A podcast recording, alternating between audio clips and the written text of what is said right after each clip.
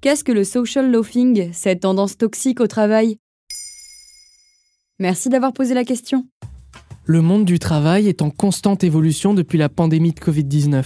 Entre l'avènement du télétravail, la découverte des lazy girl jobs ou encore la phobie des intelligences artificielles, c'est une véritable révolution qui se déroule sous nos yeux. Mais il y a certaines choses qui ne semblent pas vouloir changer, même en entreprise. Vous vous souvenez de ce pote qui ne faisait absolument rien dans un travail de groupe?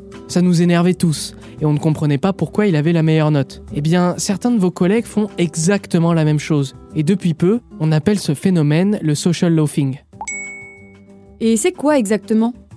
Venu tout droit des États-Unis, le social loafing peut se traduire par la paresse sociale. Il s'agit d'un vrai phénomène psychologique. Cela peut paraître un peu tiré par les cheveux, mais une personne atteinte de social loafing fait moins d'efforts à partir du moment où elle sait qu'elle va se faire juger par un groupe.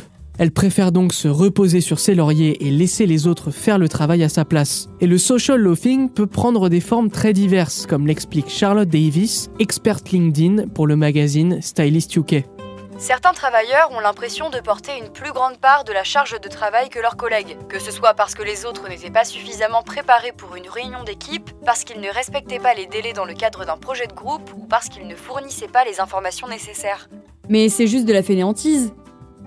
Eh bien pas forcément. Il s'agirait au contraire d'un manque d'organisation, ou plutôt un manque de visibilité. Lorsque les employés ne comprennent pas certaines tâches, ou qu'ils ne voient pas l'utilité qu'elles ont pour leur entreprise, ils ont plus de peine à les prioriser et donc à les réaliser. Si un de vos collègues travaille moins que vous pour un projet de groupe, partez du principe qu'il est en difficulté. Ce n'est pas forcément quelqu'un de paresseux. Toujours selon Charlotte Davis, le social loafing peut être dû au fait qu'une personne estime que sa contribution n'est pas appréciée ou reconnue, ou qu'elle se sent sous-qualifiée ou pas assez expérimentée pour apporter sa pierre à l'édifice. Il peut aussi s'agir d'une personne qui se sent débordée ou épuisée.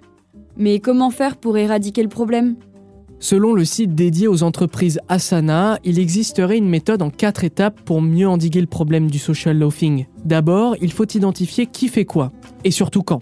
Planifier le travail et mettre des deadlines permet à chacun de bien connaître son rôle afin d'être mieux valorisé. Ensuite, n'hésitez pas à travailler sur un même outil. Cela permet de centraliser les rendus et de fluidifier la communication dans l'équipe. Personne ne sera laissé sur le bas-côté. Puis, essayez au maximum de limiter les tâches organisationnelles pour concentrer votre équipe sur l'opérationnel. Au sein d'une entreprise, on passe 60% de notre temps à chercher à comment mieux nous organiser.